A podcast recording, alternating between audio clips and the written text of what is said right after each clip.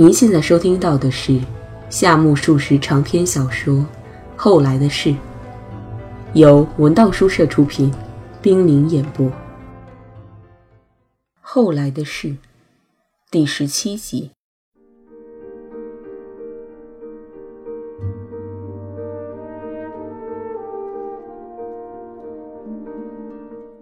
大概是四天之后吧，高木他们登城回去。代柱遵循父命，全家一起送至新桥。这天一大早，代柱在睡梦中被强行叫起来，大概是因为半睡不醒的脑袋被风吹了的缘故吧。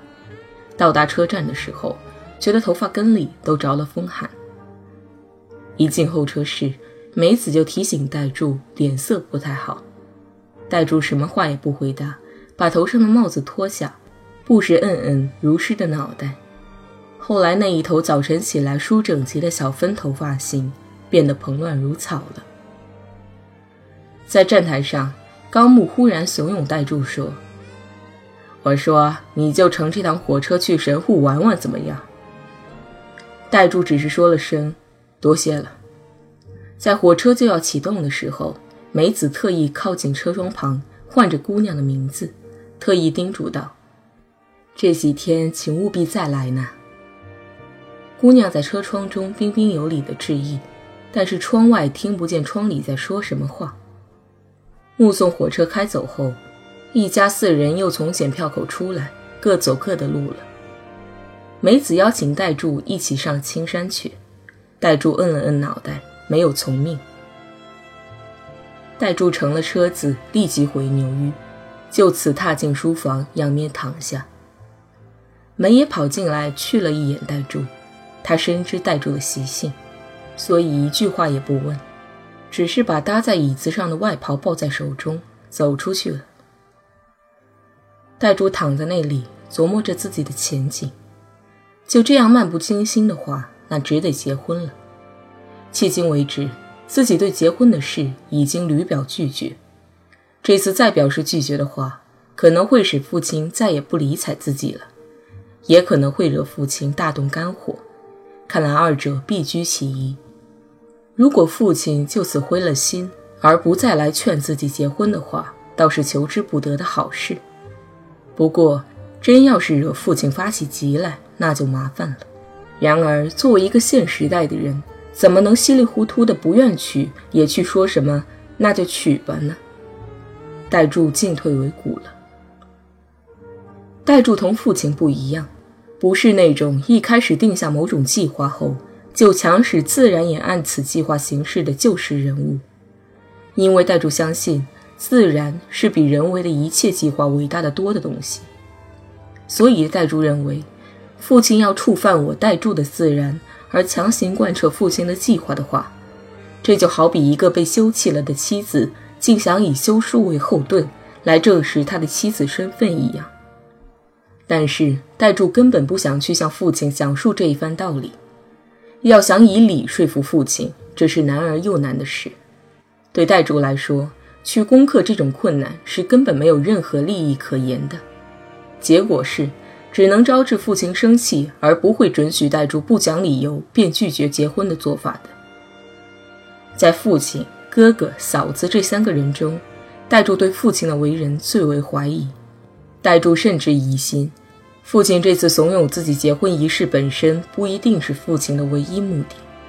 然而，父亲的本意是什么呢？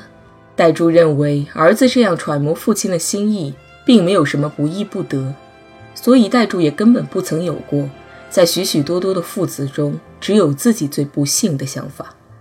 不过，代柱觉得这导致了父亲同自己的关系每况愈下，不禁抑郁得很。代柱想象着父子关系疏远到了极点，就将出现父子关系决断的状态。代柱承认那将是一种苦痛，但是这种苦痛也不至于不堪忍受，倒是从此断了经济来源就可怕了。代柱一贯认为，如果一个人认为马铃薯比金刚石更为重要的话，这个人就完蛋了。往后若是惹父亲生了气而顿时断绝了经济来源的话，代柱就不得不丢下金刚石而去抓马铃薯了，而为此能得到的唯一的东西，是那自然的爱，这爱的对象乃是别人的妻子。戴柱躺在那里，脑子始终在思考着，但是始终也没能得出什么结论。这就仿佛没有决定自己寿命的权利一样，戴柱也无法左右自己的未来。与此同时，又像大体上可以估计出自己的寿命一样，对自己的未来也多少能望见一个模糊的影子。于是戴柱一心一意的想要捕捉到这个影子。戴柱的思索活动不过是使他的脑海里闪现出犹如蝙蝠在黄昏时掠过的幻影而已。戴柱躺在那里，追踪着蝙蝠的翅膀发出来的光泽。不知怎么，他感到脑袋由铺上浮空而起，飘飘然地进入了浅梦。不一会儿，戴柱忽然听到有人在自己的耳旁摇着吊钟的声音。戴柱还没意识到这是在报火警，就醒过来了。不过他躺着没有动弹，因为这种声音平时常常进入他的梦境。有时候完全醒过来后，这声音还不消失。五六天前，戴柱感到自己的家在大幅度的摇动，而从梦中惊醒。这时候，他的肩部、腰部以及背部的一些部分明显的感觉到自己身下的地席在抖动。戴柱时常会使梦中感到的心脏鼓动延续到醒后。每逢这种时候，他便像圣徒那样，把手放在胸前，睁眼凝视着天花板。戴柱这时也躺在那里，静候吊钟的声音在耳底既然停止后，才翻身起床。他走到吃饭间，只见自己的饭菜盘搁在火盆旁，上面覆盖着罩子，柱上的挂钟已经指着十二点。老女仆见饭已准备好了，便到仆人的房间里。把手臂支在柜上打瞌睡，门也不知道什么地方去了，不见踪影。戴柱步入洗澡间，洗过头后，独自在吃饭间的饭菜盘前就坐，寂寞地吃完了饭以后，重又回到书房，打算看看书。他已经很久没有看书了。戴柱把一本曾经看过一部分的外文书，在夹着书签的地方打开来看了看。发觉前文的内容简直忘光了。在戴柱的记忆中，这种现象毋宁说是绝无仅有的。戴柱由学生时代起就酷爱看书，毕业之后也总以自己能不吃抽穿，可随心所欲购读书刊而不胜得意。碰到一页书都没看就过了一天的时候，戴柱习惯上就会有一种荒废的感觉，所以非到万不得已时。总要尽可能安排出时间来接触一下书本，有时候甚至觉得看书这件事本身就是自己的唯一专长。眼下，戴柱茫然地抽着烟，把看了一部分的书翻了两三页，书上议论了些什么，怎么往下发展的。为了弄懂这些问题，戴柱着实努力了一番。这种努力远不像由驳船跨上浅桥那么轻而易举。仿佛还一知半解地纠缠在甲断面的时候，就得无奈何地马上移到乙断面去似的。但他还是耐着性子，两眼在书上浏览了两个小时左右。最后，戴柱终于忍耐不了了。他看过的地方固然会由一个个签字组合成某种内容，反映到他的头脑中来，但是渗入到他的血肉里去的感触却一无所有。他感到不满足。打个比喻。就像是隔着冰袋咬住冰一样。戴柱合上了书，觉得在这种状况下看书未免太勉强了。同时，他也感到安静不下来。他的苦痛已不是平常那种厌倦无聊的苦痛，同往日那种干什么事都嫌烦的慵懒不一样。他的头脑正处于一种非得干点什么的状态。戴柱起身走到吃饭间。把那件叠好的外褂又披上，然后穿了拖在正门口的木屐，奔出了大门。这时大概是四点钟左右，戴柱有神乐板下行，漫无目的地跳上最先碰到的一辆电车。售货员问戴柱上哪儿，戴柱信口答了一个地方，便打开钱包，见给三千代送旅费起之后剩下的钞票还在三折式的钱夹的底层。戴柱买了车票后，把钱数了数。这天晚上，代柱是在赤坂的一家可以使唤妓女的酒馆里度过的。他在那里听到了有趣的事，说是有一个年轻漂亮的女子，因同以前的相好发生关系，怀了身孕，但是到了将要临产的时候，竟眼泪汪汪的，不胜悲伤。事后问他为何如此，他回答说，自己正值妙龄，却要生孩子了，这真是惨呐。这女子沉浸在爱情里的时间太短了，一种母亲和孩子的关系毫不客气地向她年轻的身上袭来，使她感到了命运的无常。当然，他不是一个坚强的人，他处于只知自我陶醉在肉体之美和心灵之爱中，却不顾其他一切的心理状态。代柱对这趣事抱有浓厚的兴趣。到了第二天，代柱终于又去看三千代了。他这次是在心里拟好了借口去的，这借口是不知三千代把上次留下了钱的事告诉了平冈没有。如果已经告诉平冈，那么会给他们夫妇带来什么影响？自己对此很不放心，而且又对不放心做了这样的解释，他简直使自己坐立不安，东跑西跑，终于跑到三千代这来了，把昨晚穿的内外衣服悉数换掉了。气氛为之一新。室外的天气在逐日暖和起来，戴柱走在路上，沐浴着强烈的阳光，倒好像是潮湿的黄梅季节久盼不到似的。由于同昨晚的情形完全不一样，戴柱看到今天自己的黑色身影落在这热烘烘的空气中，感到颇不舒服。他戴上一顶宽檐的夏帽，心里很希望能快点进入雨季。今年的雨季已经逼近眼前，没两三天的时间，戴柱的脑袋昏昏沉沉的，仿佛在预报雨季将来临似的。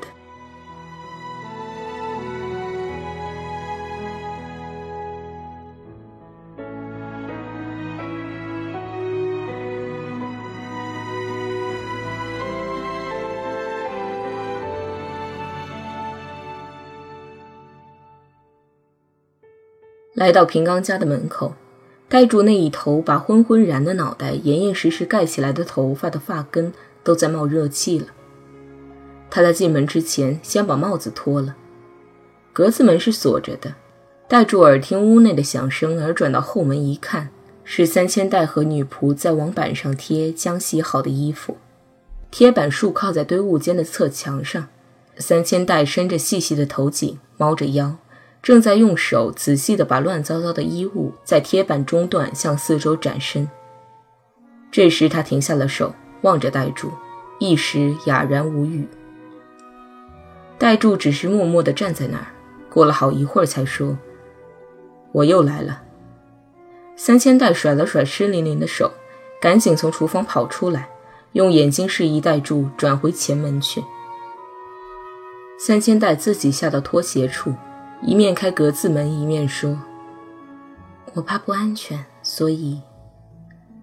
大概是经过了一番劳动的关系吧。只见他的两颊沐浴在方才那种晴朗的空气中，显得热烘烘的，由脸颊至前额，渐渐地变为往常的那种苍白色，额际有少量的汗渗了出来。呆住在格子门外，瞅着三千代那极为薄嫩的皮肤，静候开门。”让你久等了，三千代说着，向边上让了一步，表示请代柱进屋。代柱同三千代擦身而过的走进去，来到起居室，见平冈的桌子前端端正正的放着一只紫颜色的坐垫。看到这坐垫，代柱有点扫兴。院子里的泥土地还没和匀，泛着黄颜色的地方长着杂乱不堪的长草。戴柱一边照俗套说着一些什么，又在你忙的时候来打搅，很是抱歉。一边望望着没有去过的院子，当时一股让三千代住在这种房子里实在是作孽的想法油然而生。三千代把指头被水泡的有点肿胀的手搁在膝上，说是自己闷得慌才去将贴衣服的。三千代这闷得慌的意思。当是指丈夫老是不在家，自己不易排遣这单调乏味的独守家门的日子。戴柱故意奚落道：“你的福分不浅呐。”三千代一点也没有要向戴柱一诉凄凉凶厉的样子，他一声不吭地起身朝里间走去。只听小箱子上的金属环响过之后，三千代拿了一只蒙着红色天鹅绒的小盒子走出来，坐到戴柱的面前，打开了盒子。盒子里赫然在目的放着戴柱从前送他的那只戒指。你看，是这个吧？三千代仿佛是在向戴柱谢罪似的这么说了一句后，立即起身返回里间。像是不胜畏惧人言似的，慌忙把留作纪念的戒指藏入小箱子中，然后回到原先的座位上。戴柱对于戒指的事完全噤若寒蝉。既然这么闲着无聊，不妨把院子里的杂草薅去呀，你说是不是？戴柱望着院子说道。这次是三千代默然了。这样过了一会儿之后，戴柱旧事重提，问道。上次的事情，你告诉平冈君了？没有。三千代低声回答。哦，那就是说他还不知道了。代柱补问道。于是三千代做了这样的说明：本来是想告诉平冈的，但是最近这段时间，平冈老是心神不定的往外跑，所以一直没有机会告诉他。代竹当然相信三千代的这番说明不是谎话，但又不得不怀疑，三千代之所以将只需五分钟时间就可告知丈夫的事情拖到现在还没说，这当是她的肚里有着什么难言之苦。代柱觉得是自己把三千代置于这种愧对丈夫平冈的罪人地位的。不过代柱还不至于深感自己的良心要受到什么谴责。因为法律上的制裁尚谈不上，而自然的制裁嘛，很明显，平冈本人也必须对出现这种后果承担不容推卸的责任。代柱向三千代询问平冈的近况，三千代照例不愿多谈。不过平冈对妻子的态度已同结婚的时候迥然不同，乃是很明显的事。代柱在他们夫妇一回到东京的时候就洞察到这一点了。自那以后，代柱虽不曾询问过夫妇俩心里是怎么想的，但是夫妇俩的关系正在一天天加速变坏这一点，当是无可争辩的事实。如果夫妇间是因为代柱这个第三者而发生隔阂的，也许代柱就会使自己在这方面的言行更加谨慎。但是代柱凭自己的悟性所及，不相信竟会有这一情况。他把事情的一部分原因归咎于三千代的病，认定这是肉体上的关系给丈夫精神上造成的影响，而孩子的夭折也应该是原因之一。此外，平冈在生活上的荒唐行径也是一个原因。还有，同平冈在公司里站不住脚的事当然不无关系。最后，还要归咎于因平冈的放荡生活所造成的入不敷出的状况。归根结底的说，这是一个平冈娶了个不该娶的人，三千代嫁了个不该嫁的人的问题。代柱心里极为悔恨，自己当时不该接受平冈的拜托，而去怂恿三千代嫁给平冈。但是代柱根本不会想到，平冈之所以同妻子疏远，正是因为他代柱夺走了三千代的心。另一方面，也必须承认，代柱对三千代的爱情也在以他们结成夫妇关系的前提下继续有增无减。在三千代嫁给平冈之前，代柱同三千代的关系已经发展到什么程度？即使暂且撇开不谈，光是面对三千代现在的境况，代柱也绝不会袖手旁观的。相比之下，代柱觉得染病在身的三千代。要比昔日的那个三千代可悯，觉得失去了孩子的三千代要比昔日的那个三千代不幸，觉得正在失去丈夫的情爱的三千代要比昔日的那个三千代可怜，觉得生活拮据的三千代要比昔日的那个三千代可悲。但是代柱不敢从正面大胆试一试，让他们夫妇永远的疏远。代柱的爱情还没有如此狂热。三千代目前最感棘手的事还是钱的问题。从三千代的口气里听得出，平刚没有把他自己挣来的那点生活费用在解决吃饭的问题上。代柱觉得这一点是无论如何要首先加以解决的。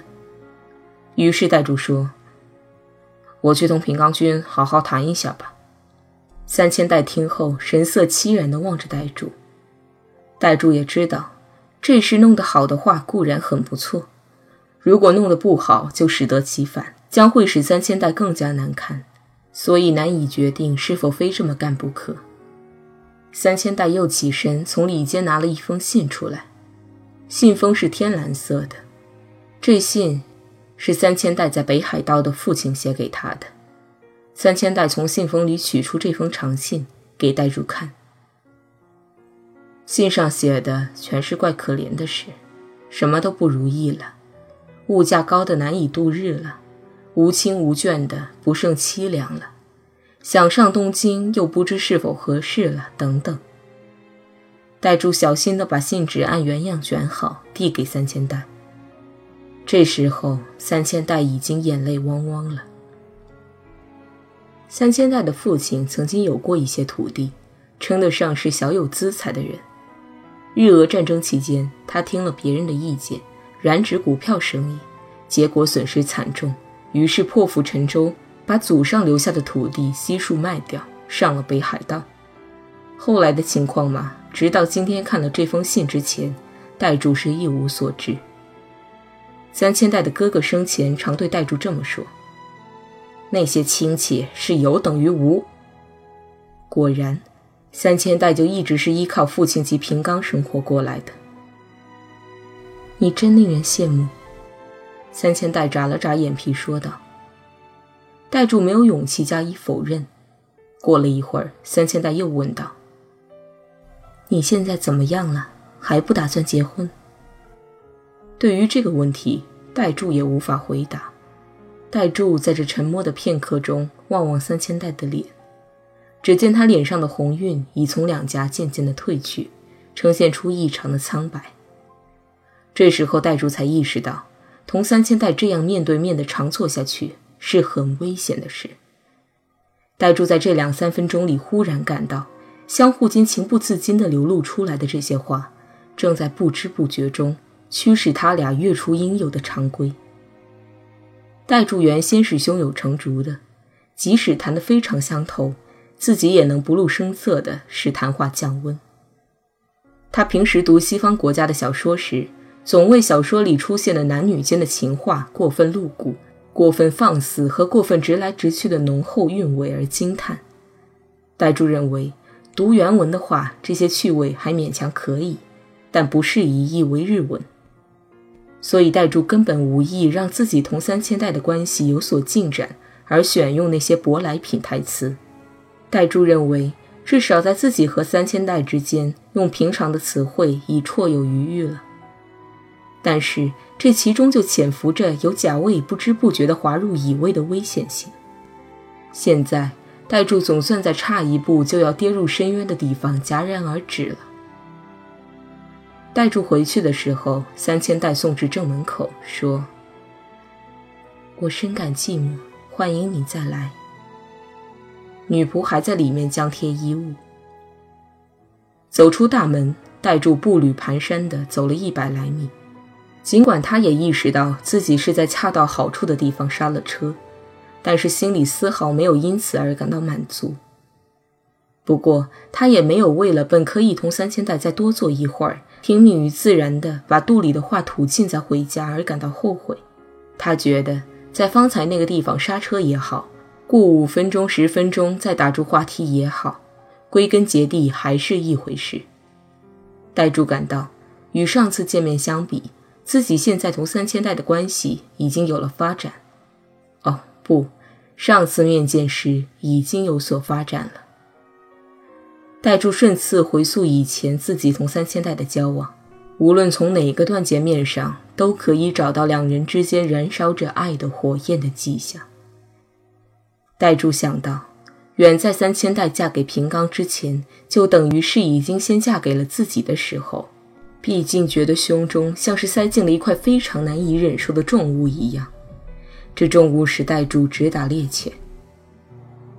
回到家中的时候，门野见状问道：“你的脸色难看极了，是出了什么事吗？”